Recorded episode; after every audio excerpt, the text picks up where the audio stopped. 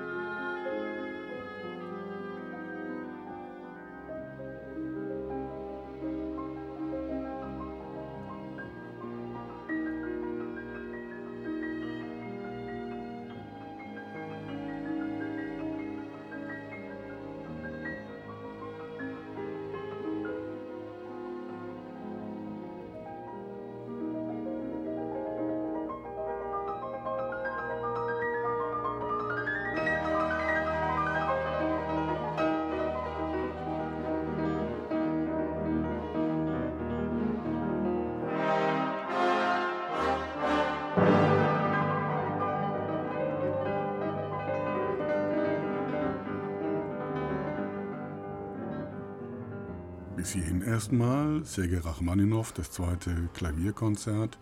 Erste Frage geht an den Pianisten, Andreas Göbel. Haben Sie schon eine erste Einschätzung?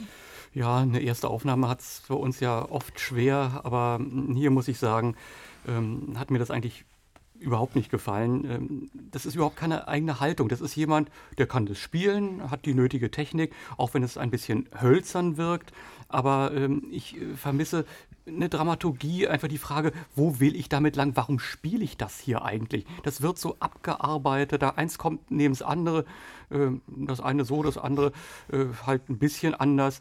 Äh, ich habe ein unglaubliches Desinteresse daran rausgehört und das hat sich auch auf mich übertragen. Vielen Dank für diese erste Einschätzung. Andreas Göbel, Pianist, Kritiker und Redakteur bei RBB Kultur.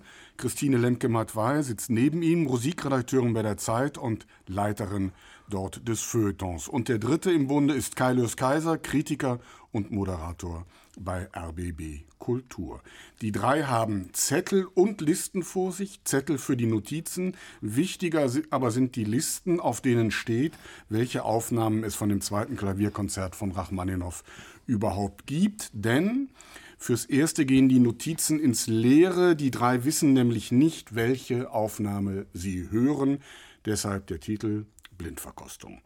Sieben Aufnahmen des Konzerts habe ich herausgesucht, sieben Aufnahmen, mit denen wir durch die drei Sätze wandern, immer auf der Suche nach neuen Erkenntnissen und im besten Fall hört jemand heraus, wen wir da gehört haben. Die erste Aufnahme haben wir auch schon gehört und Andreas Göbel hat kurz gefasst gesagt, dass ihn das nicht interessiert. Frau Lemke-Matwei, wie sieht es bei Ihnen aus? Gegenrede. Es hat mich insofern ähm, etwas interessiert, als es doch einige Erwartungen ähm, täuscht oder enttäuscht. Also wenn man hört Rachmaninow, wenn man hört Klavierkonzert, dann ist man gleich bei den sogenannten Elefantenkonzerten und das kommt relativ wenig elefantös daher. Und insofern dachte ich, ähm, ich höre mal zu und schau mal warum. So ja, ähm, so richtig draufgekommen bin ich auch nicht, außer dass ich vielleicht sagen kann, es ist ein sehr, sehr sehr, sehr spätromantisches Verständnis der Gattung. Insofern, als man eben nicht mehr aus von dem klassischen ähm, Widerspruch zwischen Individuum und Gesellschaft, also Solist und Orchester ausgeht, sondern dass wirklich irgendwie so mehr oder weniger osmotisch alles ineinander fließt. Das ist das, was Andreas, äh, glaube ich, gesagt hat ähm, oder gemeint hat, als er, als er gesagt hat, da ist keine Haltung, da ist keine Dramaturgie, da ist irgendwie kein Konzept dahinter das ist einerseits, würde ich sagen, schon auch komponiert, ähm, dass es eben nicht so das klassische ähm, Solistenkonzert ist. Andererseits, glaube ich, könnte man es schon etwas prägnanter fassen, als uns das hier begegnet ist. Also ich bin auch so ein bisschen am Rätselraten über den Pianisten oder die Pianistin. Man hat so teilweise richtig so gehört, aus welchem Material die Seiten des Flügels sind. Das gefällt mir immer überhaupt nicht. Ähm, und das Orchester auch so ein bisschen so gründelig. Wir halten uns mal zurück. So die tiefen Streicher Sprecher sehr näselnd, sehr seifig. Also es lässt äh, auch mich ähm, am Ende ratlos zurück. Läuft nicht gut für diese Aufnahme, nee, Kaiser. Ich würde auch sagen, kein Elefantenkonzert, weil Elefanten sind ja eigentlich schnelle Tiere. Und das hier war aber kein schnelles Tier.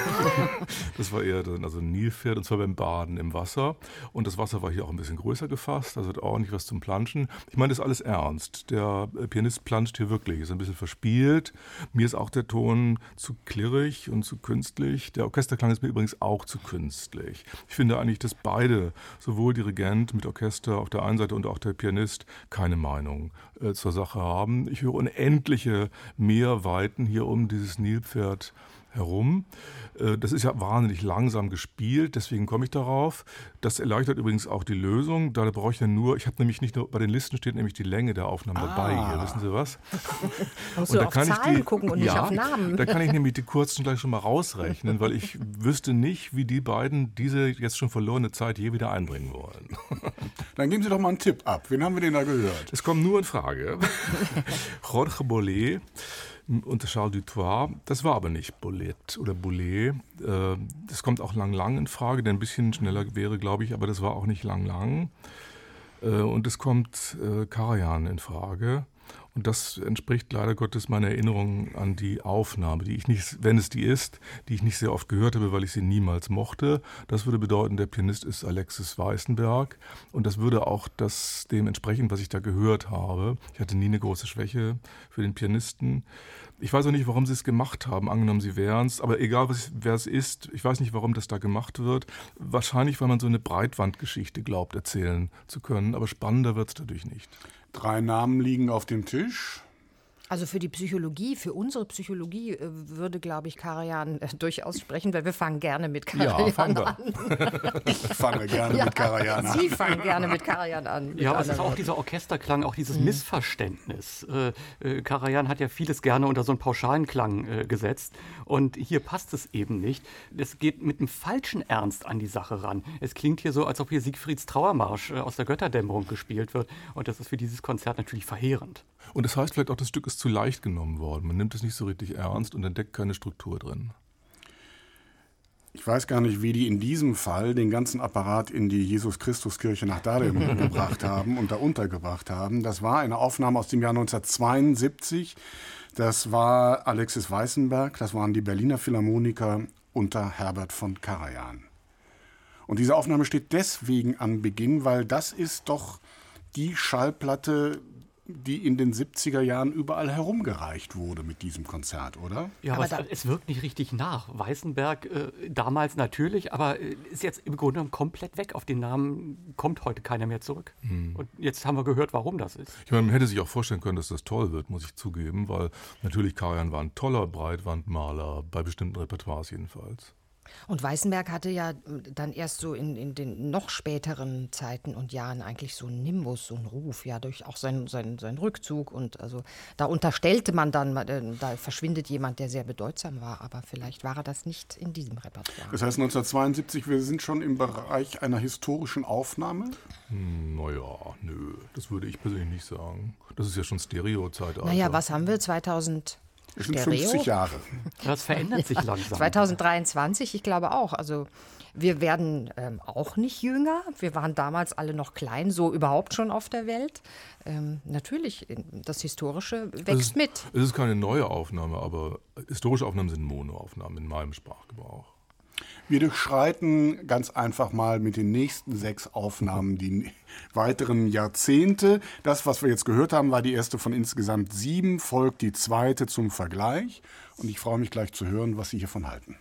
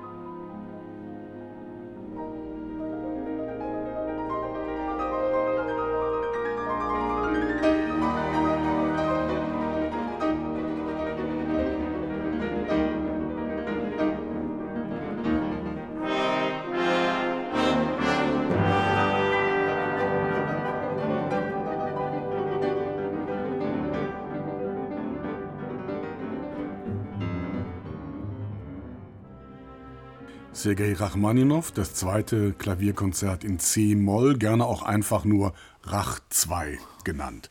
Rachmaninow komponiert dieses Konzert um die Jahrhundertwende nach einer langen Phase, in der er gegen Depressionen kämpft.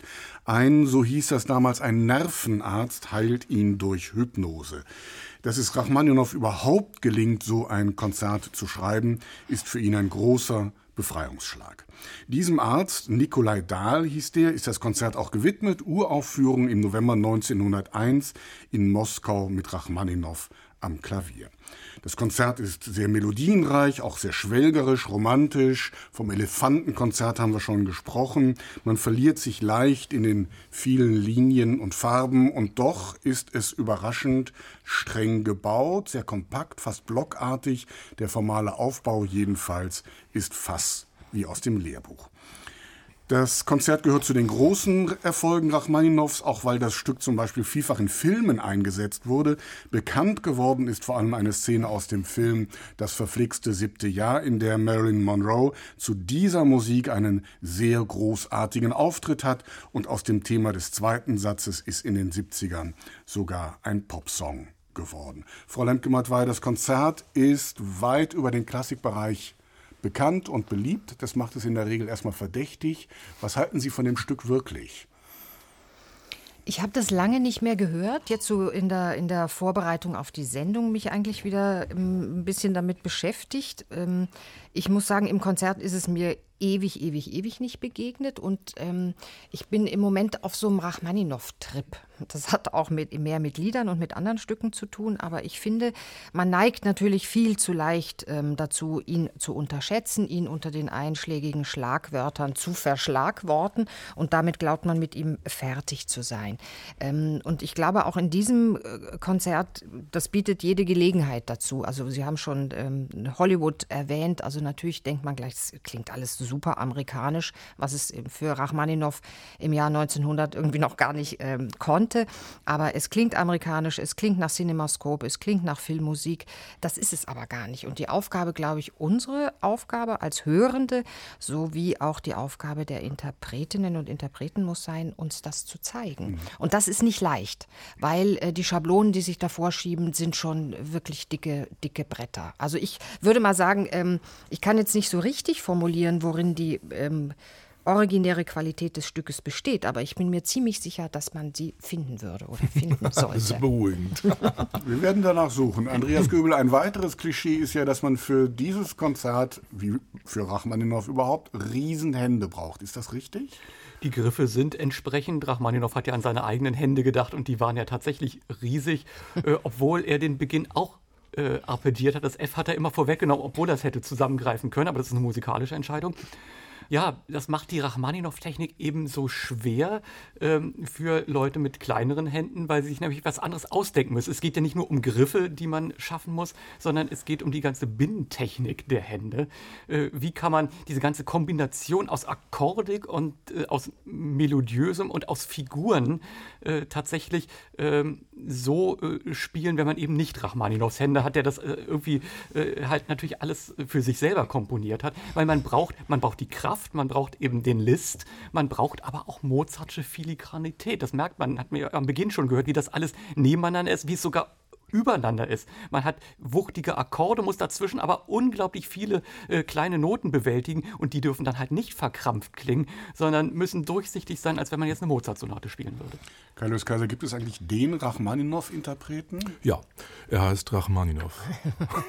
und das ist interessant, denn Rachmaninow hat sich, das, was Sie da beschrieben haben, dass man sich leichter so verzettelt und verspielt in den vielen verschiedenen Stimmen, dieses Problem hat Rachmaninow selber überhaupt nicht erkennen lassen, weil es hat da eine große Liedhaftigkeit bildhafte Schlichtheit und Unkompliziertheit, Natürlichkeit möchte ich fast sagen, unübertrefflich, was es für alle Nachfolgenden schwer gemacht hat, obwohl es genug sehr große äh, Pianisten gibt, die das gut äh, gemacht und gemeistert haben. Gibt es denn welche, die heute nicht fehlen dürften? Ja, natürlich äh, Rachmaninow. der hat es mehrfach gemacht übrigens. Äh, ich glaube, Moisevich hat es sehr schön gemacht. Äh, Rubinstein würde ich gerne hören. Horowitz hat es, glaube ich, auch gemacht, oder? Ich bin mir nicht ganz sicher. Nee, der hat, glaube ich, nur das ich dritte gemacht. Nicht, ne? Ja, ich glaube auch, Horowitz hat es nicht gemacht. Ähm, kein Zufall, dass es nicht gemacht hat. da sind wir beim Thema. Also es überwiegen, um Ihre Frage zu beantworten, natürlich die minder bedeutenden Pianisten hierbei. Es so ist ein in, interessanter Virtuosenbegriff, glaube ich, mit dem wir es hier zu tun haben. Also der Virtuose eben nicht als der Elefant äh, am Klavier, sondern als derjenige, so wie Andreas Göbel das gerade beschrieben hat, der einfach alles kann und deswegen nicht alles zeigen muss. Bin ich gespannt, und wer das für uns ist Rachmaninoff heute. galt äh, zu seiner Zeit als eher nüchterner Pianist, ja. der mhm. sich ziemlich an das gehalten hat, was er selber geschrieben hat. War nicht selbstverständlich und daran muss sich eben auch jede Interpretation heute messen. Mhm. Machen wir uns mal auf die Suche nach diesen einzelnen Linien, Frau Lemkemann, weil wie war das denn hier in dieser Aufnahme gelöst? Das naja, war ja so auch im, sehr elefantös. Das war ne? ziemlich super elefantös und natürlich auch ein, eine willkommene Abwechslung zu der ersten Aufnahme mit unter Herbert von Karajan, die wir hier gehört haben. Also da wurde schon ähm, tief eingeatmet vor, vor, Beginn, da wurde ein großer Anlauf genommen und natürlich denkt man zunächst ähm, sehr elefantös, sehr wörtlich genommen, sehr, ähm, sehr viel mehr Solist auch, sehr viel mehr virtuos virtuose Geste zumindest. Ähm, das Amerikanische, das Filmmusikalische, das springt einen hier so an. Andererseits sind so die, das Figurative, Kleinere ist dann sehr klein und sehr figurativ, so elfenhaft, so verhuscht, irgendwie so ein bisschen Mendelssohnös direkt, äh, sehr frei in der Tempogestaltung, auch wahnsinniges Baden in Rubati in der einen wie in der anderen Richtung. Also so der, der Schmachtfetzen-Charakter wird hier ähm, ziemlich schamlos ähm, betont. Aus Verlegenheit, wie ich vermute. Vielleicht aus Verlegenheit, ja. weil einem nichts anderes, weil ja. eben das, was wir vorhin sagten, eigentlich die Suche nach dem, nach der Substanz, nach dem, nach dem, nach der inneren Virtuosität dieses Stückes, auf diese Suche, glaube ich, haben sich diese Leute hier nicht begeben. Andreas Göbel, Sie nicken, während Frau Lemke-Matwei redet. Das finde ich immer super, da kann ich, fühle ich mich so richtig sicher und gut, ja. Was haben Sie gehört? Ja, ich höre das alles auch. Ich höre zudem noch tatsächlich eine große Ernsthaftigkeit, ein großes Bemühen um Ausdruck. Äh, nur, dass es hier eben ähm, ständig neue Ansätze gibt. Die sind alle irgendwie an den Stellen nicht falsch. Man kann es am Beginn so wuchtig spielen und gegen das Orchester die Begleitung nicht nur als äh, Klangteppich nehmen. Man, äh, es hat das Filigrane, äh, man kann sich beim zweiten Thema auch äh, gewissermaßen lasziv zurücklehnen. Aber ich höre bei all dem nur ein Wollen und dann ein Verkrampfen. Also ich würde da gerne mal dem Interpreten eine Massage verordnen. Ähm, das ist für mich ja fast schon so ein tragisches Ringen um ein Stück, aber nie sich entscheiden können, zu einem wirklichen Ansatz mal zu kommen. Kann man eigentlich hören, wie groß die Hände da sind? Das, äh, das, ist, am, das ist am Beginn, das äh, kann kein, äh, kein Gradmesser sein. Es gibt Stellen, da kann man es hören, am Beginn schwierig. Und was waren das für Und Hände? groß oder klein? Können wir doch mal so rangehen. Also für mich, ähm, ich muss jetzt an einige Stellen nochmal denken, sind das keine allzu großen Hände. Also ich glaube, dieses Vor Vorwegnahme des Fs ist nicht nur aus musikalischen äh, Gesichtspunkten gemacht, sondern weil es tatsächlich die gefüllten Dezimen das wäre nicht gegangen. Und Sie fragen das Carlos Casabal auf Ihren Listen nicht nur die Zeiten, sondern, sondern auch die, Hände, die, die Handgröße, die Handschuhgröße notiert. Ich habe Carlos Casabal bei den beiden jetzt noch nicht so richtig herausgehört, ob denen die Aufnahme gefällt oder nicht. Habe ich auch nicht so richtig ergangen? verstanden. Also ich würde zunächst mal sagen, dieser Elefant kam aber auf Stöckelschuhen daher am Anfang, weil das ist ja recht gliedrig und äh, bei einer Zart, das bleibt dann nicht so. Ähm, und äh, ganz komisch fand ich auch, dass es dann plötzlich so zu brodeln anfängt, als, äh, als ob ein Wasserkocher unterm Flügel steht. Das, kommt mir, das sind alles Verlegenheitslösungen in meinen Augen. Ich finde, hier haben wieder die Beteiligten kein Bild von mhm. der Sache und ziehen das deswegen irgendwie so in die Breite. Es, es, wird so sehr plätschrig, es gibt so Ausreißer nach oben und unten, die mir alle inkonsequent und äh, merkwürdig vorkommen. Äh, mir gefällt das nicht. Ich glaube, dass es schwer sein wird, rauszufinden, wer das sein mag, weil das ist irgendjemand, ehrlich gesagt, aus dem Mittelfeld. Also Herr Luganski, Herr Thibaudet, Frau Bunyatischvili, Herr Tarot, Frau Grimaud et tutti quanti. Cecilika, Dejan Lasic, da könnte, also da könnte ich jetzt seitenweise noch Namen runterbeten, die das alle sein könnten und ich wüsste nicht, wer es sein soll. Dann schaue ich mal Andreas Göbel an, der für Pianisten ja immer ein gutes Ohr hat. Also ähm, meine Vermutung wäre, der Name ist auch schon genannt worden, eben aus diesem, äh, aus dieser Art von Rubato, diesem ständig äh, neu ansetzen, irgendwas Neues äh, zu versuchen, äh, diese Hilflosigkeit, äh, das habe ich äh, öfter erlebt bei Hélène Grimaud äh, ja keine schlechte Pianistin ist und äh, ja auch, auch einen unglaublichen Klangsinn hat, sich aber dann nie entscheiden kann, äh, wirklich eine Interpretation mal wirklich komplett und konsequent äh, zu durchdenken. Frau Lemke-Matt, weil jetzt nicken Sie, während Andreas Göbel redet. Ja, ich hätte die, ähm, ich, ich ähm, bin ein großer Fan so grundsätzlich von Hélène Grimaud. Ähm, ich musste so ein bisschen, als Andreas Göbel das mit den Händen oder den Handschuhgrößen erklärt hat, an ihre Hände denken, die natürlich nicht riesig sind, aber durchaus irgendwie was Prankenhaftes entfalten können. Die Technik Einerseits, hat sie ja. Und andererseits habe, hätte ich mir gedacht, wenn ich an Sie und das Konzert vorher gedacht hätte, ohne die Aufnahme zu hören, hätte ich es mir eigentlich ähm, so einen Ticken hysterischer ähm, vorgestellt. Also sie neigt ja zu solchen, solchen, so einer Übererregung teilweise. Das hört man hier nicht. Also das ist eher so ein Versuchen, sich mhm. unten und seitlich wegzuducken. Ja, Obwohl das, das, passen würde hier zu dem Konzert, ja, finde ich eigentlich. Vielleicht, ja. vielleicht doch, ja.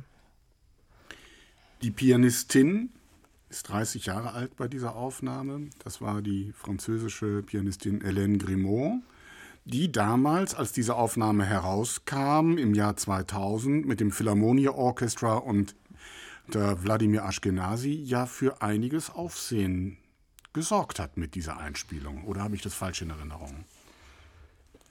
Ja, es ist, äh, ist es immer nur ihr Spiel, ist es jetzt ihr Buch? Ähm, das eins bedingt ja auch das andere. Der Seufzer war schon sehr verräterisch. Also ich kann mich auch an die Wölfe erinnern. Ja, ja. Die Wölfe, oder? Ja. Gab es das Buch da schon? Das habe ich jetzt auf meiner Liste nicht notiert.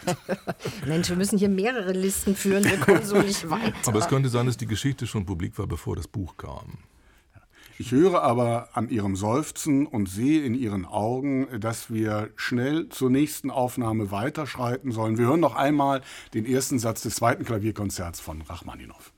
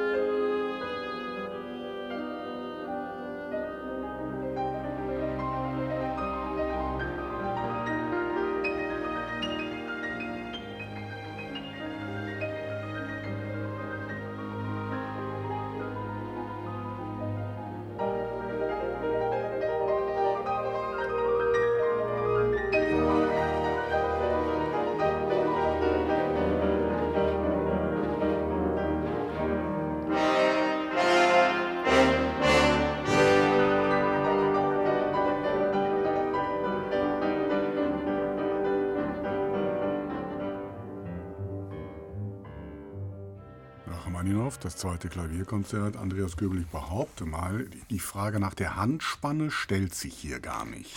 Nein, das hatten wir ja gleich gehört. Das war so ein ganz bisschen arpeggiert am Beginn, aber äh, der hat die Pfoten. Das ist ganz klar. Und äh, der hat auch das Glas Rotwein äh, nebenbei auf dem äh, Flügel und äh, äh, lässt sich da auch nicht irre machen, wenn da ein jemand mit Peitsche statt einem Dirigentenstock das Orchester dirigiert. Aber es ist einfach so viel im positiven Sinne, was dieses Konzert ausmacht. Die, dieses, ob nun spüren oder wissen, ist da schon egal, seine Technik dazu zu nutzen, zu wissen, wann muss man dominieren, wann korrespondiert man auch mit dem Orchester. es hat Gefühl, ohne dass es sentimental ist. Also äh, ich muss sagen, das ist vielleicht noch nicht ganz meine Lieblingsaufnahme, aber äh, schon ganz weit dran. Ich höre an Ihrer Rede, dass Sie schon wissen, wer es ist. Sagen Sie mal noch nichts, Frau Lemke-Matwei. Auf der Suche nach der inneren Virtuosität sind wir doch hier einen Schritt weiter. Ähm, ist, ist, man hier, sind wir hier einen Schritt weiter? Definitiv. Dennoch befinde ich mich jetzt so ein bisschen im Struggle mit mir selbst, ähm, weil ich denke, natürlich, diese Aufnahme ähm, ist sehr viel erzählerischer als all das, was wir bislang gehört haben. Sie ist runder, sie ist selbstbewusster, sie hat einen Zug, sie hat eine Dramaturgie, sie weiß offenbar vor dem ersten Akkord, ähm, wie das Ganze endet oder wo es ähm, am Ende hingeht und hinzielt. Das ist alles schön. Auch der Ton des Pianisten ist einer, der einfach spricht, ja, ohne dass er irgendwie sehr viel daran schraubseln und machen muss. Auf der anderen Seite würde ich sagen, ist das ein sehr traditioneller Begriff von Rachmaninow Klavierkonzert, weil es zielt, was die anderen, glaube ich, versucht haben äh, und nicht, was nicht so ganz glückte, weder bei der Karajan-Aufnahme noch, noch in der Aufnahme mit Hélène Grimaud, war so dieses spätromantische, dieses postromantische Moment noch weiter nach vorne zu denken, in den späten Rachmaninow hinein, wie er uns ja auch präsent ist in den Ohren. Und hier wird dieser Versuch definitiv nicht unternommen, sondern er sagt, gucken wir doch mal zurück, ja, blicken wir uns mal alle über die Schultern. Da grüßt ja noch die Romantik, die gute alte am Horizont und genauso begreifen wir das. Insofern ist das eine Aufnahme, die sehr viel viriler ist, sehr viel patriarchalischer funktioniert als die anderen beiden mit anderen Worten sehr viel besser funktioniert. Hätte ich jetzt fast polemisch gesagt. Ich meine es aber eigentlich tatsächlich so, weil es hat ja plötzlich eine eine Simplizitas, eine Schlichtheit, die wünschenswert ist und eine Souveränität. Da, da wird nichts rumdekonstruiert, so wie bei Grimaud jetzt im Nachhinein kommt mir das da so vor. Aber es wird eben auch nichts reininterpretiert und nichts überinterpretiert. Und das finde ich sehr wohltuend bei der Angelegenheit. Aber ja. es werden auch nicht übergroße Fragen gestellt, genau, wenn ich ja. das mal so einwerfen darf. Ja, ja, ja gut, das ist eine ältere Aufnahme, das wird man mhm. auch, mal, auch mal machen dürfen, um einfach mal zu sagen, wie es sein könnte. So ist es. Und die könnte die Kritik auch äh, noch sehr viel besser nachvollziehen nachvollziehen und äh, unterstützen, wenn es das dritte Konzert wäre, wo Rachmaninow äh, ja strukturell und auch von der Harmonik ja noch ganz andere Töne anschlägt. Ich meine, auch amüsant finde ich auch, dass hier wirklich ein Dirigent steht, der sagt, ich bin hier nicht zum Begleiten erschienen, sondern ich dirigiere, bitteschön, ja. Passen und, die beiden denn gut zusammen? Ja, und zwar deswegen, weil der Pianist groß genug ist, das geschehen zu lassen und zu sehen, na, wir werden schon wieder zusammenkommen irgendwie. Ich weiß auch, wie ich meine Schäfchen ins Trockene hole und das weiß er auch. Ich bin ja auch nicht zum Begleiten erschienen, genau. ja? Ja, ja, ja, ja. Andreas Göbel möchte gerne lösen. Ja, bitte. Ja, Arthur Rubinstein mhm. und Fritz Reiner am Pult des Chicago Symphony Orchestra. Interessanterweise ist diese Aufnahme, alles richtig natürlich, näher an Rachmaninow, als wir an dieser Aufnahme sind. Was vielleicht sozusagen den romantischen Gestus, von dem Sie, Frau Lemke-Matwei, eben gesprochen haben, nochmal erklärt. Ja, sehr schön. Vielen Dank. Dreimal der erste Satz. Wir kommen in die nächste Runde, zur nächsten Runde, in der wir dann den zweiten Satz hören wollen. Und es ergeht die Frage, welche Aufnahme kommt weiter? Wen wollen wir noch einmal hören? Alexis Weißenberg haben wir zu Beginn gehört mit Karajan, dann Hélène Grimaud oder jetzt zum Schluss Arthur Rubinstein mit Fritz Reiner. Na, die Frage stellen heißt die Frage beantworten. Die Frage stellen halt, das heißt Rubinstein, Frau Lemke-Matwei? Ja, auch um unserem eigenen Ruf hier weitergerecht ja, zu bleiben. Dieser Ruf ist ruiniert, wählt ja. sich völlig ungeniert. Hätten Sie doch aber Ellen Grimaud weiter. Nein, so in meinem vielleicht etwas ähm, äh, naiven Bestreben ähm, die, auf der Suche nach dem Rachmaninow für das Jahr 2023. Ja, aber ähm, eigentlich kann ich das nicht wirklich verantworten. Rubinstein kommt weiter. Folgt also nun der zweite Satz. All by myself heißt der Popsong, den Sie da heraushören können und die Töne strömen.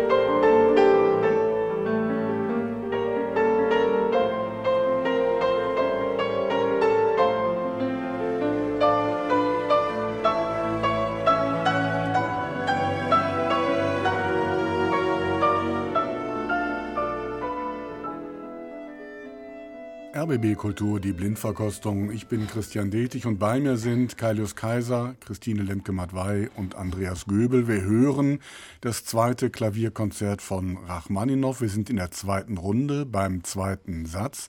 Kailius Kaiser, bei dem das Orchester nun etwas mehr in den Vordergrund tritt, was hier aber nicht besonders hilfreich ist bei dieser Aufnahme, was hier oder? Nicht, was hier nicht der Fall ist, würde ich sagen. Also so wie es hier aufgenommen mhm. worden ist, würde ich eher sagen, dass der Pianist sehr im Vordergrund, in den Vordergrund geholt wurde, jetzt akustisch gesehen. Das wird auch einen Grund haben, weil es ein hörbar großer Mann ist oder, jedenfalls, oder Pianistin, wie auch immer. Äh, und das Orchester hier sozusagen eine Gefälligkeitsleistung abliefert und sich entsprechend zurückhält. Der Pianist hat unendliche Mittel zur Verfügung, wie ich finde. Ich bin ganz hingerissen äh, davon. Tolle Farben. Und vor allen Dingen ist der Witz dabei, wie mir vorkam, dass er aber nicht bei dem schwachen Orchester sozusagen ausreißt und dann glaubt, er müsse jetzt eine eigene Show daraus machen, sondern eigentlich eine Übermalung des Orchesterklanges her äh, vornimmt, in den, also da so, so hineinstreicht, hineinmalt in den Orchesterklang. Das finde ich ganz großartig. Das korrespondiert mit den defizitären Mitteln, die er sich gegenüber hat und dialogisiert damit. Ganz, ganz großartig, Großmeister. Das ist ja jetzt, Christine Demkemat war überhaupt nicht mehr virtuos. Sind wir vielleicht ein bisschen näher an der Substanz hier jetzt dran in diesem langsamen Satz? Aber das ist ja auch ähm, kompositorisch nicht äh, im virtuosen Gestus äh, mhm. geschrieben von vornherein, sondern das ist ein, ein, ein Lied für Klavier mit Orchester. Ähm, das ist ganz Melodie, das ist ganz Gesang und insofern weiß ich nicht, es ist eine Farbe, glaube ich, äh, der Substanz, ähm, die man hier suchen kann oder die wir hier suchen. Natürlich sehr viel Innenschau, sehr viel Einkehr bei sich selbst. Sie erwähnten diese, die, die, die Pop-Variante davon, All by Myself, ja, sagt ja auch schon der Titel in gewisser Weise. Und ich kann ähm, Kailius Kaiser nur beipflichten, der Pianist ist was ganz Tolles, ganz Großartiges, so einen großen ähm, Ton, der nicht äh, dauernd sagen muss, hallo, ich bin hier ein großer Ton, ähm, haben wir, glaube ich, heute noch, noch nicht gehört. Natürlich stört das Orchester in gewisser Weise, es stören so diese sehr quäkenden Solobläser, da Flöte und Klarinette, aber ihn oder sie ähm, stört das gar nicht unbedingt, sondern ähm, das geht ja auch irgendwann vorüber. Ja.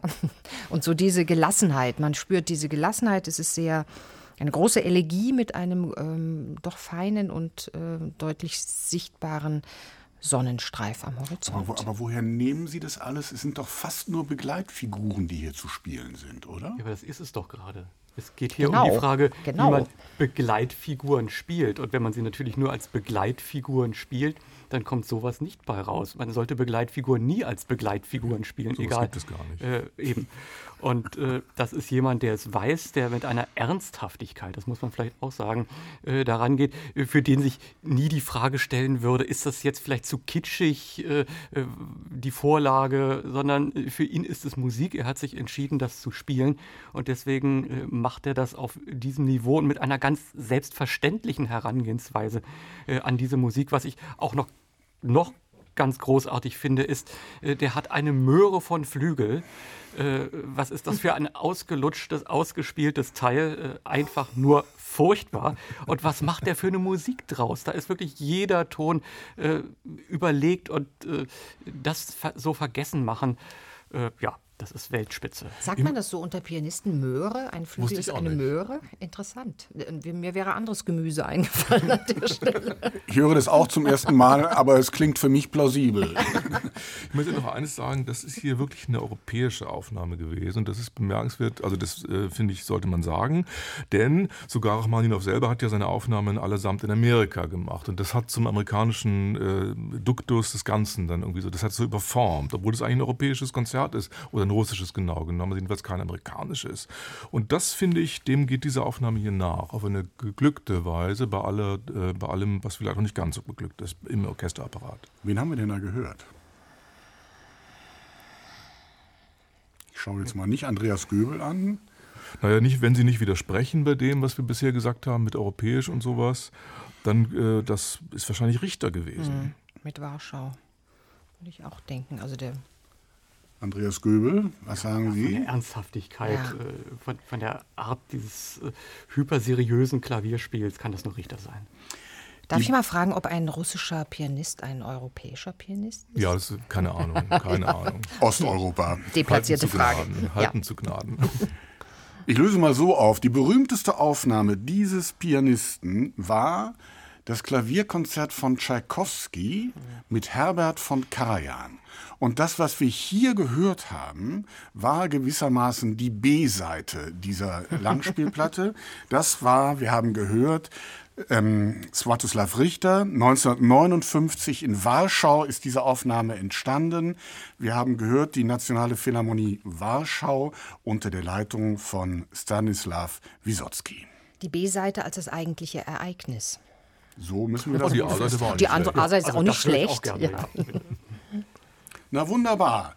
Ähm, dann haben wir jetzt ja hier nochmal einen richtigen Aufschlag und eine schöne Konkurrenz zu dem, was jetzt kommt. Wir hören noch einmal den zweiten Satz aus dem zweiten Klavierkonzert von Sergei Rachmaninow.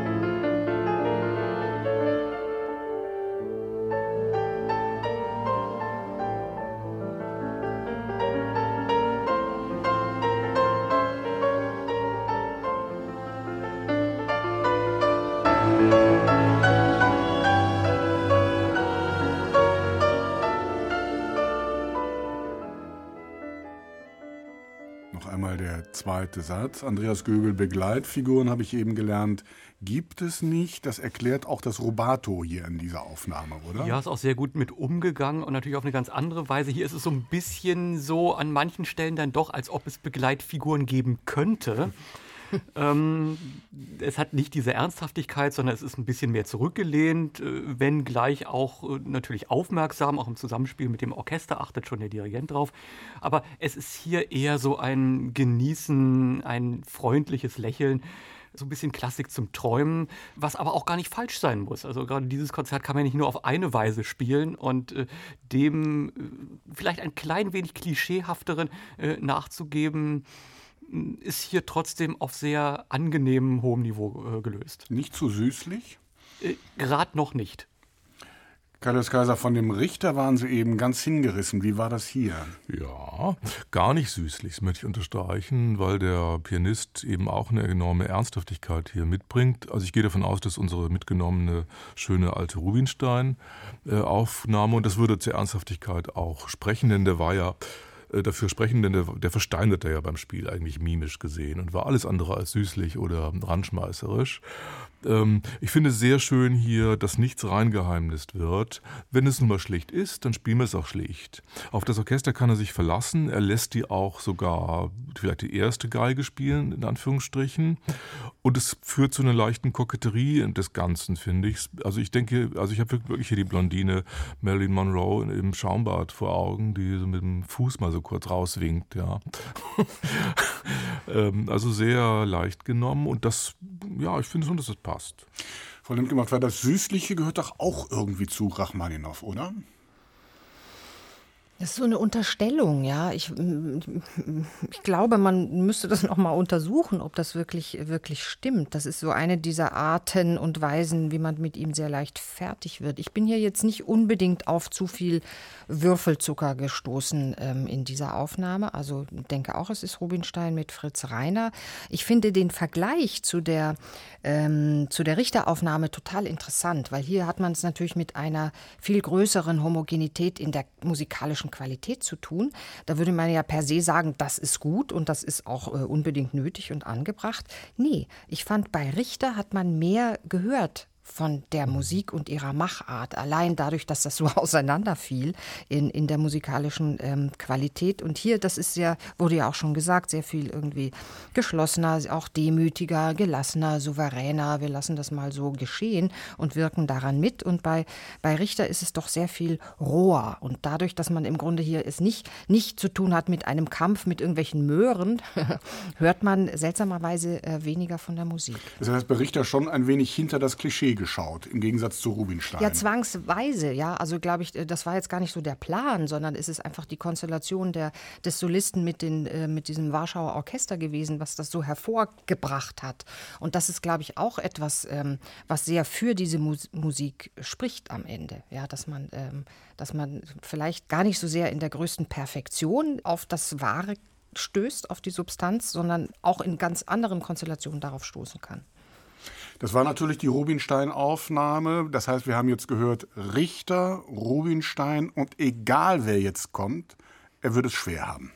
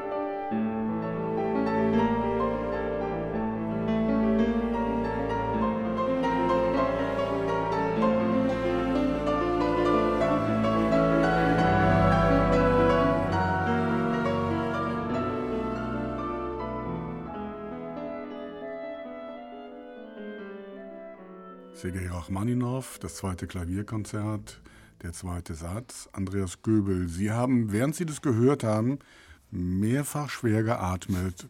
Sie haben ungläubig die Stirn gerunzelt. Wollen Sie uns das in Worte fassen? Ich kann es mal versuchen. Also, ähm, Sie haben ja vorher gesagt, nach den Aufnahmen, die wir zuvor gehört haben mit Svetoslav Richter und Arthur Rubinstein, wird es jede Aufnahme schwer haben. Das kann man sicherlich so unterschreiben, aber äh, dass wir das jetzt angeboten bekommen, äh, muss ich sagen, ist mehr als ärgerlich. Ich will das Orchester ausnehmen das Orchester. Ähm, eine etwas kleinere äh, Besetzung hört man. Das äh, ist auch nochmal eine schöne Facette, die dieses äh, äh Konzert dann haben kann, wenn man es eben nicht so mit äh, Riesenstreicherbesetzung äh, besetzt. Auch die Solisten da zauberhaft in der Melodiegestaltung. es geht ja auch alles hier vom Orchester aus. Also Sie merken, ich drücke mich jetzt ein bisschen rum, etwas zu der pianistischen Leistung zu sagen. Ähm, es gibt hier genau äh, zwei äh, Varianten, wie hier gespielt wird. Das eine ist Begleitung. Es ist wirklich Begleitung. Das wird äh, durchgezogen. Es ist ein Gesäusel.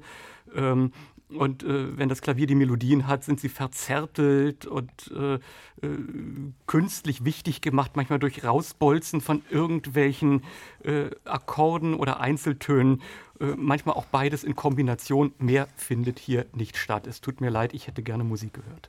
Es gibt Begleitfiguren, ich wusste es. Kaius Kaiser, was also haben wenn Sie ich, gehört? Wenn ich den Kollegen in ein bestimmteres Deutsch übersetzen darf, dann muss ich sagen, das geht so weiter, Detig. So kann man nicht arbeiten. Ja.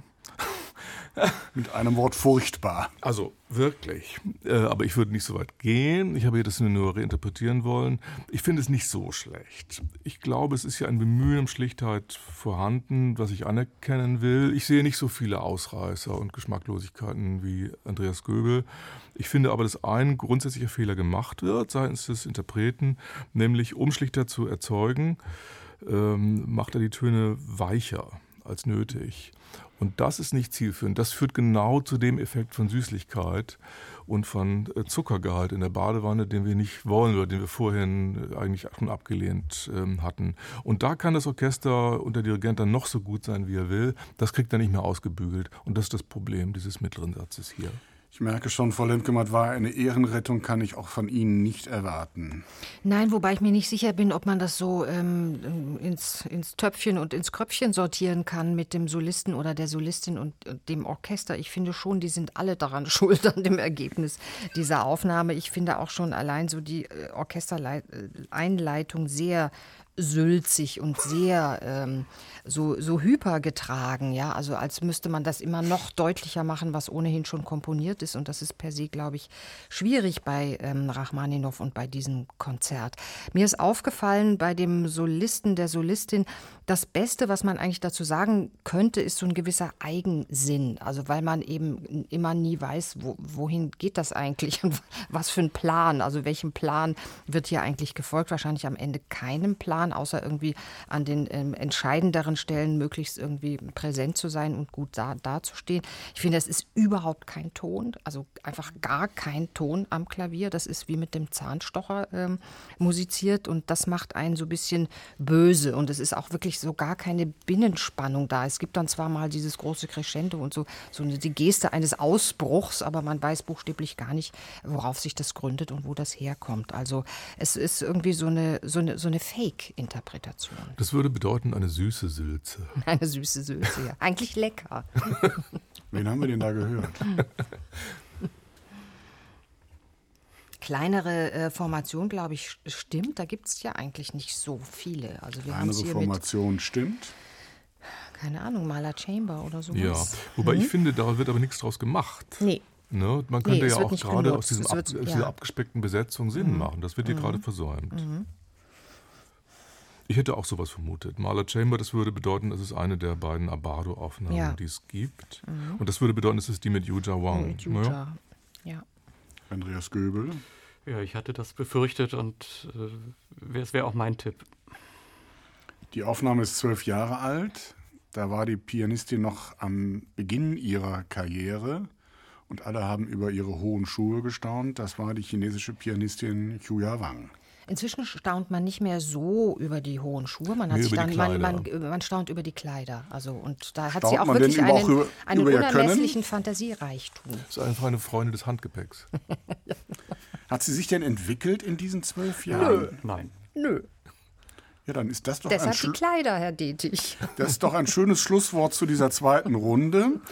Dreimal haben wir jetzt. Ich möchte äh, aber zur Ehrenrettung von Frau Wang sagen, die hat was. Das ist keine schlechte Pianistin, eine gute Technikerin. Ich finde auch den Ton nicht so schlimm, wie er hier gemacht äh, wurde. Also ich bin gar nicht so gegen das kommt Frau jetzt zu spät, Herr Lösker. Ja, Ich glaube auch, gut, das reicht. Das war, das geht jetzt das war schon außerhalb der zweiten Runde, die ich schon beschlossen habe.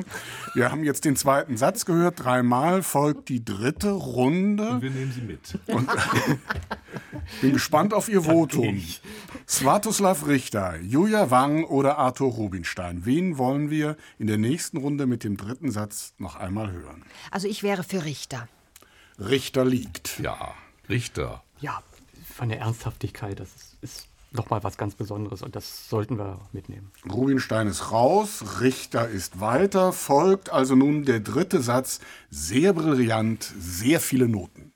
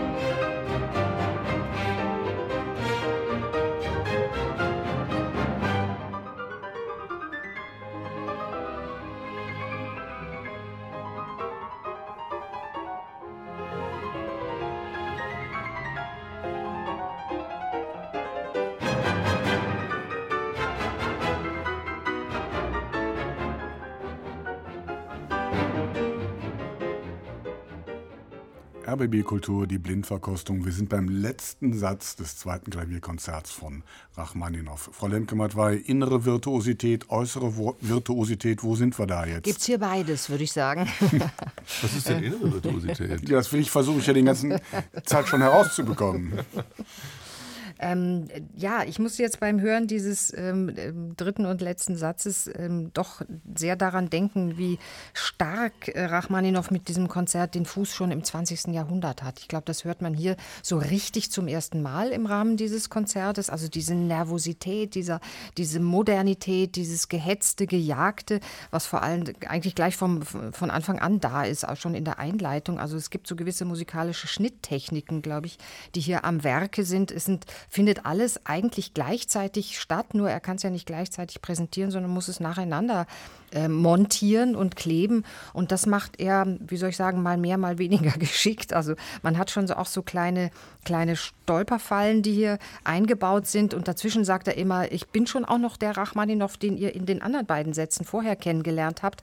Nur es kommt äh, wie von außen etwas anderes noch dazu. Plötzlich bricht sowas Welt Haltiges in das Konzert ein. Das fand ich jetzt sehr interessant äh, zum Zuhören und er schließt vielleicht so von hinten raus das Konzert nochmal anders, als wir es bisher gehört haben. Andreas Göbel, Sie haben das hier in der Partitur mitgelesen. Konnten Sie überhaupt so schnell umblättern, wie virtuos das ist? Es ist äh, natürlich äh, gewissermaßen ja so eine Hypotechnik. Denn, wenn man merkt, hier hat jemand alles zur Verfügung, aber wirklich ohne Grenzen alles. Es ist nicht nur die Technik, die Beweglichkeit, jedes Tempo gehen zu können. Es ist auch die Anschlagskultur, alles zur Verfügung zu haben. Von Kraft, die eben nicht brutal donnert, äh, bis hin zum wirklich verschwindenden, was nicht sentimental ist. Also das ist, sind Möglichkeiten auf allerhöchstem Niveau und äh, da kommt eben so das äh, dann auch bei heraus, was Christine Lemke-Matwei ähm, gesagt hat. Äh, eben auch die Modernität dessen und äh, die äh, äh ja, Kompositionstechnik dieses, dieses Werkes, dass man sich eben nicht zurücklehnen kann und sagt, ja, kenne ich ja alles und kann ich einfach nur so genießen. Man wird immer wieder äh, zurückgestoßen äh, auf etwas, wo man natürlich weiß, wohin Rachmaninow gegangen ist. Also das ist tatsächlich schon eher drittes Klavierkonzert, fast sogar viertes. Und äh, das mal zu hören, äh, muss ich sagen, ist vom pianistischen her, das Orchester hat mir nicht gefallen, das war Schießbude, aber vom pianistischen her, äh, ja, sagen wir so, da kann man drüber nachdenken. Das hat so was Getriebenes, habe ich Sie da richtig verstanden? Ja, aber nicht um getrieben zu sein, sondern äh, das gewissermaßen aus dieser Musik heraus erspürt und dann ganz natürlich umgesetzt. Ich habe nicht das Gefühl, da ist jemand mit einem Konzept rangegangen, ich will das jetzt so machen, sondern äh, hat einfach ja, erspürt, dass das in dieser Musik vorhanden ist und dann dank der unbeschränkten Möglichkeiten es auch äh, ja, sehr nachvollziehbar umgesetzt. Carlos Kaiser, was haben Sie gehört? Ich würde sagen, relativ modern. Also ich würde nicht unbedingt widersprechen. Ich kann nicht auch genug sagen, äh, Rachmaninow hat sich doch in Hertenstein in, am, am Hilberstädter See in Luzern also ein Haus gebaut, und zwar nach eigenen Entwürfen, ja. Und das ist ein Haus im Bauhausstil. Daraus kann man nur schließen, was ich schließen würde, Rachmaninow hatte ein modernes Selbstverständnis. Und das habe ich in seinen Konzerten noch nie gehört. Ja, das würde ich gerne mal hören. Ich glaube, da ist noch mehr, viel, viel mehr drin und raus zu interpretieren. Und das ist hier vielleicht in Ansätzen vorhanden. In Ansätzen. Ich würde auch sagen, toller Pianist, unendliche Möglichkeiten. Das Orchester hat mir nicht so schlecht gefallen, muss ich sagen. Ich glaube, es ist ein gutes Orchester. Es ist sehr amerikanisch natürlich gemacht. Also hier wird mit Sahne gekocht. Aber das kann man ja auch so machen. Und wenn es ein amerikanisches Orchester sein sollte, was will man sonst erwarten? Außer, dass sie es amerikanisch machen. Also mir kommt es als eine saubere Ware vor. Und ich habe wenig dagegen zu erinnern. Ich finde, man hört die spillerigen Finger des äh, denjenigen Pianisten, den ich in Verdacht habe, es zu sein. Spielerige Finger haben ja einen Vorteil, weil man die Läufe eigentlich gestochen schärfer hinbekommt als mit dickeren Fingern. Wen haben wir denn da gehört? Was haben Sie denn für einen Verdacht? Wer hat denn so spielerige Finger? Ja, vom Anschlag ist eigentlich klar. Ne? Ja, ich finde find es auch relativ klar. Spielerige Finger hat zum Beispiel, da ist es aber nicht Raphael Blechatsch. Der hat mir das auch gerade vor ein paar Tagen bestätigt. Also den Vorteil, also dünner Fingerchen, die man hat. Pranke ist das eine, Finger ist das andere. Okay. Nein, das ist Trifonov gewesen. Ja? Woran, er, woran erkennen Sie den, Herr Göbel? Ja, an dieser Hypertechnik. Also, dass das nochmal so äh, zu spielen. Nicht, dass man es irgendwie äh, kann, weil man es geübt hat oder weil man das Talent dazu hat, äh, sondern äh, zu signalisieren, ich könnte auch noch das spielen, wenn es doppelt so schwer wäre. Und nochmal ein paar Grade drüber. Das ist wirklich so ein, ein ja, zur Verfügung haben von Möglichkeiten, dass man merkt, der hat vielleicht gerade mal 70, 80 Prozent dessen, was er kann, hier gebraucht. Was es in gewisser Weise aber auch ähm, etwas widerstandslos und uninteressant macht, finde ich. Ja, Also das ist ja immer so die, die Krux, in der man sich dann befindet, so dieses Übermaß an Möglichkeiten, was dann dazu neigt, zu sagen, eigentlich bin ich besser als die Komposition, die ich spiele, ähm, ist manchmal schwierig. finde ich auch. Es wirkt ein bisschen unverbindlich Ja. in, in der Summe. Der Pianist debütierte 2016 bei den Berliner Philharmonikern, übrigens auch mit Rachmaninow, wird seitdem als der letzte heiße Scheiß gefeiert. Ist ein unfassbares Talent, Sie haben es eben gesagt. Wir haben gehört, das war die Schießbude, Herr Göbel, das Philadelphia Orchestra die Leitung Yannick Nese-Zirger. Was ist das Tolle an diesem Pianisten? Naja, Andreas Göbel hat es ja eigentlich schon gesagt, so diese Über, Übervirtuosität, das Übermaß. Äh, ich kann eigentlich alles, ich bin aber daneben und das finde ich dann nicht ganz so toll oder bin mir gar nicht sicher, ob das eine das andere bedingt, aber daneben ähm, bin ich auch ein ziemlicher Autist. Ja, und ich bin so eigentlich mit dem Klavierklavier beschäftigt, dass der Rest mich nicht ganz und gar und wirklich interessiert. Und das hört man, glaube ich, hier auch so ein bisschen. Gut, dann lassen wir es an dieser Stelle damit bewenden, denn wir hören noch einmal den letzten Satz aus dem Rach 2.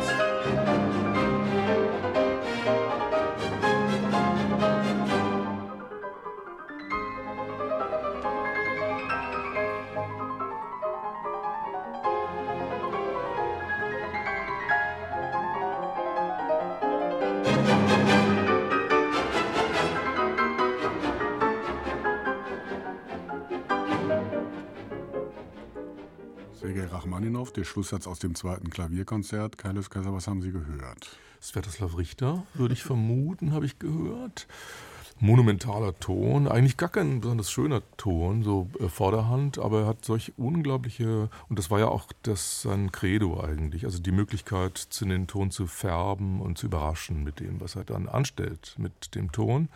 Das kann er fantastisch hier. Ich finde eigentlich, dass er sogar noch dafür sorgt, für das Orchester mitsorgt, dass das Orchester besser aussieht, als es ist, dadurch, das, was er macht mit dem Orchester. Große Kunst natürlich. Außerdem ist es natürlich so, hier hat er Anflüge von Heiterkeit und dann wird es ganz beängstigend. Andreas Göbel, wollen Sie das mal mit dem Trifonov vergleichen? Ja, äh, zunächst mal ist es äh, unglaublich, wie äh, Sviatoslav Richter schafft, auf diesem Mistflügel äh, das so umzusetzen. Also allein äh, das Technische, ähm, das äh, so wenig, also wirklich, wenn man mit der Lupe drauf geht, kann man das eine oder andere finden, was nicht ganz äh, lupenrein ist. Und das ist hier im Grunde genommen eine Sensation. Äh, kann man nicht anders sagen. Im Grunde genommen äh, ist es vom Technischen her äh, absolut vergleichbar. Man merkt auch, äh, dass Richter da durchaus nicht an seine Grenzen gehen musste. Ähm, was vom Pianistischen noch dazu kommt, ist aber eher der noch eine, Grundhaltung, würde ich sagen. Die liegt in Richters Ernsthaftigkeit im Sinne von ernst nehmen, nicht so wie bei Trifonov, so aus ein, einer Natürlichkeit, das alles auch musikalisch verstehens und durch sich durchgehen lassen und dann äh, das Richtige finden, sondern ähm, Richter ist jemand, äh, der noch auf eine ganz andere Weise mit seinem Anschlag, ähm, seinen Anschlag, sagen wir, formen kann. Mhm. Äh, Trifonov ist jemand, der äh, eine große Natürlichkeit hat und äh, was ihm zur Verfügung steht, das setzt er dann auch um. Aber Richter kann richtig gegensätzliche Charaktere zeichnen, ohne dass er es wirklich wollen muss, ohne dass er irgendetwas verbiegen muss, ohne dass er dem ein Konzept überstülpen muss, sondern da reicht ganz wenig, um das Ernstnehmen auch eben dazu zu bringen, dass es auch mal spielerisch wirken kann, dass es sogar ja, melodisch ergreifend sein kann, ohne dass es in eine falsche Sentimentalität geht. Das heißt, äh, es ist ein viel größeres Fundament, vielleicht etwas mehr auch aus einer Kraft äh, gedacht, die aber dazu eingesetzt werden kann, das, was Kaius Kaiser als Färben des Tons äh, bezeichnet hat, äh, zur Charakterisierung zu nutzen. Frau Lemke-Mott, ich knüpfe da mal an und versuche es nochmal mit der inneren Virtuosität. Ja, ähm, ich glaube, was man hier hört, und das spricht für, für, vielleicht diesen etwas konstruierten Gegensatz zwischen Innen und Außen, ist natürlich auch das Jahr, in dem die Aufnahme entstanden ist, nämlich 1959, wenn ich das hier richtig auf meiner, auf meiner Liste, Liste. sehen oder ja, welches ja 59 und das heißt natürlich, dass wir es im Gegensatz ähm, zu der Trifonov Aufnahme, die von 2018 ist, natürlich mit einem ganz anderen künstlerischen Selbstverständnis und musikalischen Selbstverständnis zu tun haben, nämlich dem gleichsam noch ein wenig unangekränkelten Großindividuum am Klavier. Und das ist etwas, glaube ich, was der Trifonov bei allem, was er kann und all seine Zeitgenossinnen und Zeitgenossen, die sehr viel weniger dann noch können als er, einfach gar nicht mehr so mitbringen. Das haben die gar nicht mehr. Dazu ist zwischen, in diesen Jahrzehnten dazwischen einfach zu viel passiert. Ja? Da muss man jetzt gar nicht auf die Krisen ähm, des Hier und Jetzt zu sprechen kommen. Aber ich glaube, so dieses Selbstverständnis, ich bin derjenige, ähm, auf den das alles zufließt, ja, auf auf den ich bin auch der Pianist am Klavier, der letztlich das Orchester dirigiert. Ja, das ist ja das, was vorhin auch gesagt worden ist. Er, er nimmt das Orchester mit, er kümmert, er sorgt gleichsam auch noch für die, die unglaublich dankbar dafür sind, dass sie mitgenommen werden auf diese Reise. Das ist, glaube ich, ein ja, ein Begriff von Individualität, wie wir ihn heute gar nicht mehr kennen und nicht unbedingt reproduzieren können. Und vor allen Dingen auch ein anderer Gestaltungswille? Ja, der entspringt dann daraus und dann daraus entspringt dann, glaube ich, wirklich das, was Andreas Göbel eben auch sagte, so diese Selbstverständlichkeit, so dieses gar nicht irgendwie groß äh, konzipieren, planen, konstruieren, dekonstruieren müssen, sondern das, äh, das entspringt gleichsam daraus. Vielleicht ist das jetzt zu naiv gedacht, aber, aber so dieses, ähm, dieses Genie, was der Richter ja auch war, dem, ähm, das bündelt sich in ganz anderer Weise. Und das ist eben dann noch einen entscheidenden, vielleicht sentimentalischen Schritt äh, über das hinaus, was Trifonow in seiner, in seiner so natürlichen Begabung äh, mitbringt oder mitbrachte. Man hört sozusagen eine patriarchale Gesamtverantwortung. Ganz genau, ja. ganz genau. Und insofern natürlich näher dran an, an, ja. am, am, Komponisten und, und an dieser, an, am Konzept Klavierkonzert im Jahr 1900 oder 1901. Ich wollte noch etwas zum Instrument äh, sagen. Es war ja so, dass Richter ablehnte, sich ein Instrument im Konzertalltag jeweils auszusuchen, sondern er ließ es aussuchen. Und man kann hier auch hören, warum das so ist, weil der konnte aus jedem Miststück rausholen, was er wollte. Der konnte sich das leisten. Wir sind auf der Zielgeraden. Sechs Aufnahmen, sechs verschiedene Aufnahmen mit dem Klavierkonzert haben wir gehört. Wer fehlt denn jetzt noch? Achmaninov. Achmaninov. The composer himself fehlt. Oder auch vielleicht so jemand wie Anna Winitskaya, um mal eine Frau ins, ähm, in den Ring zu führen, die nicht ganz so schlecht wäre. Das kann ich mir gut vorstellen. Käme. Christian Zimmermann? Ja. Zimmermann. William Capell vielleicht.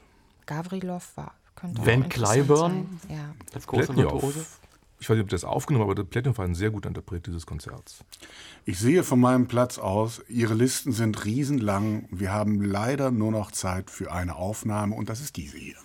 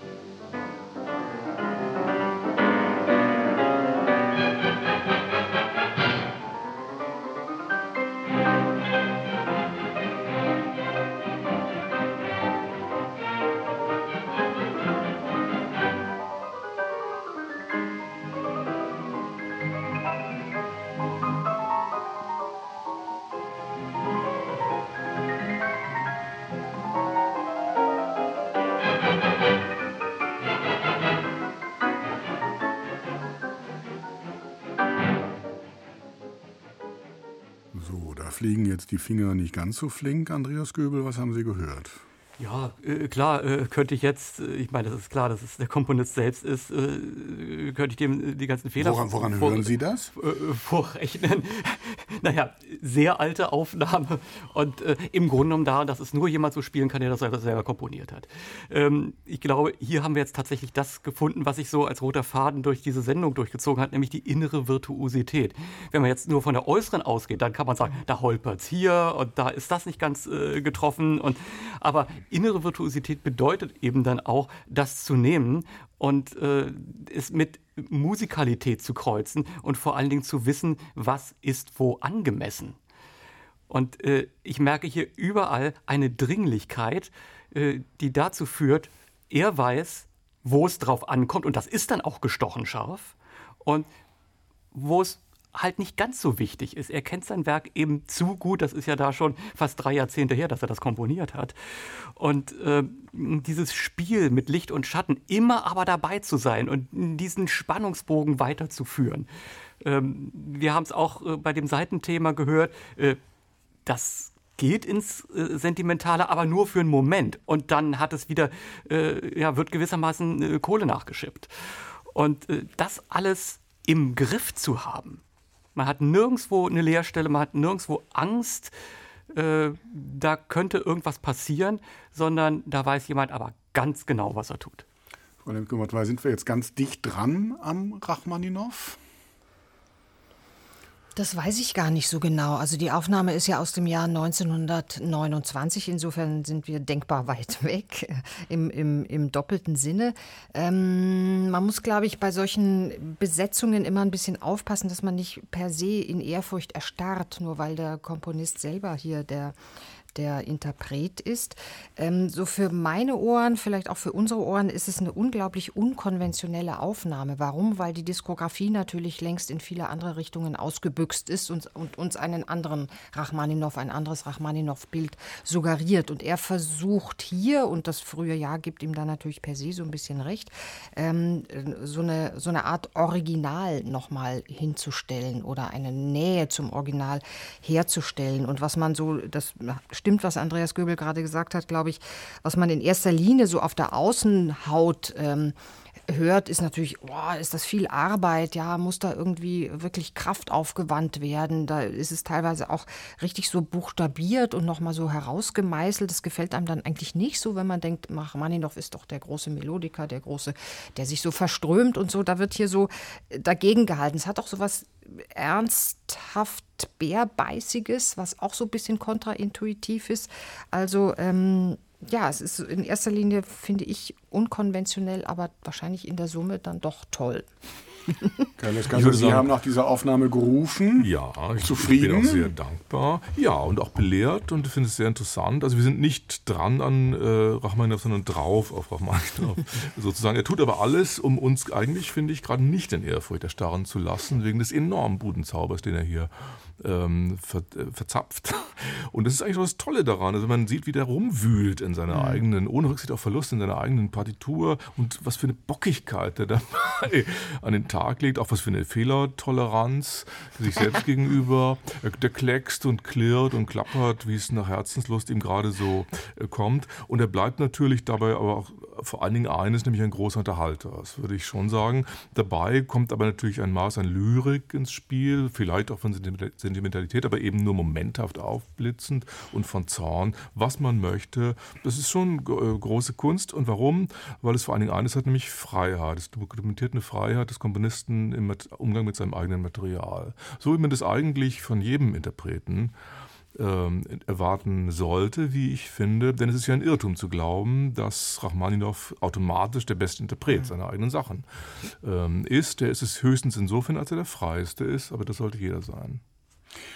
Die Blindverkostung auf RBB Kultur heute mit dem zweiten Klavierkonzert von Sergei Rachmaninow. Sieben Aufnahmen haben wir in den letzten anderthalb Stunden gehört und diskutiert und es gilt, ein Fazit zu ziehen und eine Antwort auf die Frage zu finden, welche Aufnahme wir zum Schluss mit dem ersten Satz noch einmal hören wollen. Nehmt alles nur in allem, welche Aufnahme war die beste. Sie sammeln sich und ich präsentiere den Schnelldurchlauf. Die jüngste Aufnahme heute war die mit Daniel Trifonov, dann Julia Wang, Hélène Grimaud, folgen die Altherren Alexis Weißenberg, Arthur Rubinstein und Svatoslav Richter und zum Schluss der älteste von allen von 1929, Sergei Rachmaninow. Was hören wir denn? Den ersten Satz.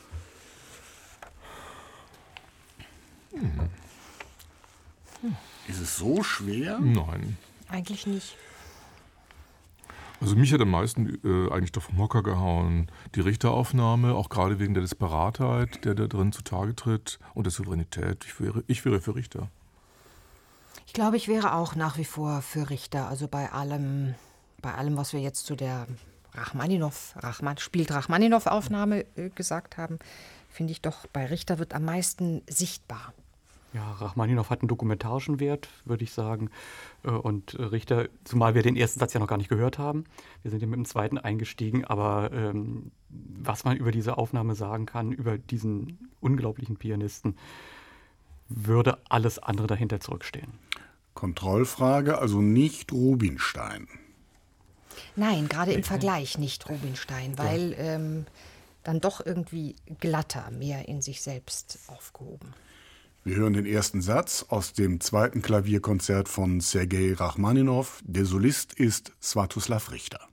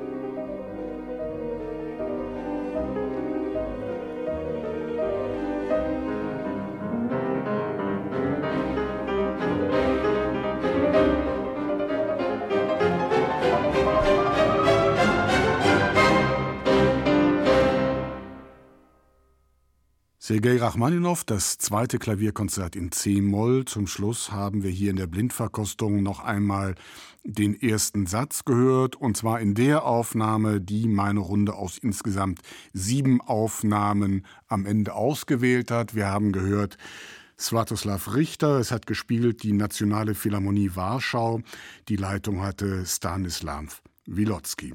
Eine Aufnahme aus dem Jahr 1959 und mein Dank geht damit noch einmal an Christine Lemke-Matwei, Andreas Göbel und Kaius Kaiser. Kleine Ergänzung von mir noch zum Schluss. Neue Ware dieser Reihe gibt es immer am ersten Freitag im Monat um 20 Uhr bei RBB Kultur. Mehr davon und auf immer und ewig im Netz. Am besten erreichen Sie uns in der ARD Audiothek. Aber egal, wo Sie uns hören, für jetzt und heute verabschiedet sich am Mikrofon Christian Detig. Eine schöne Zeit.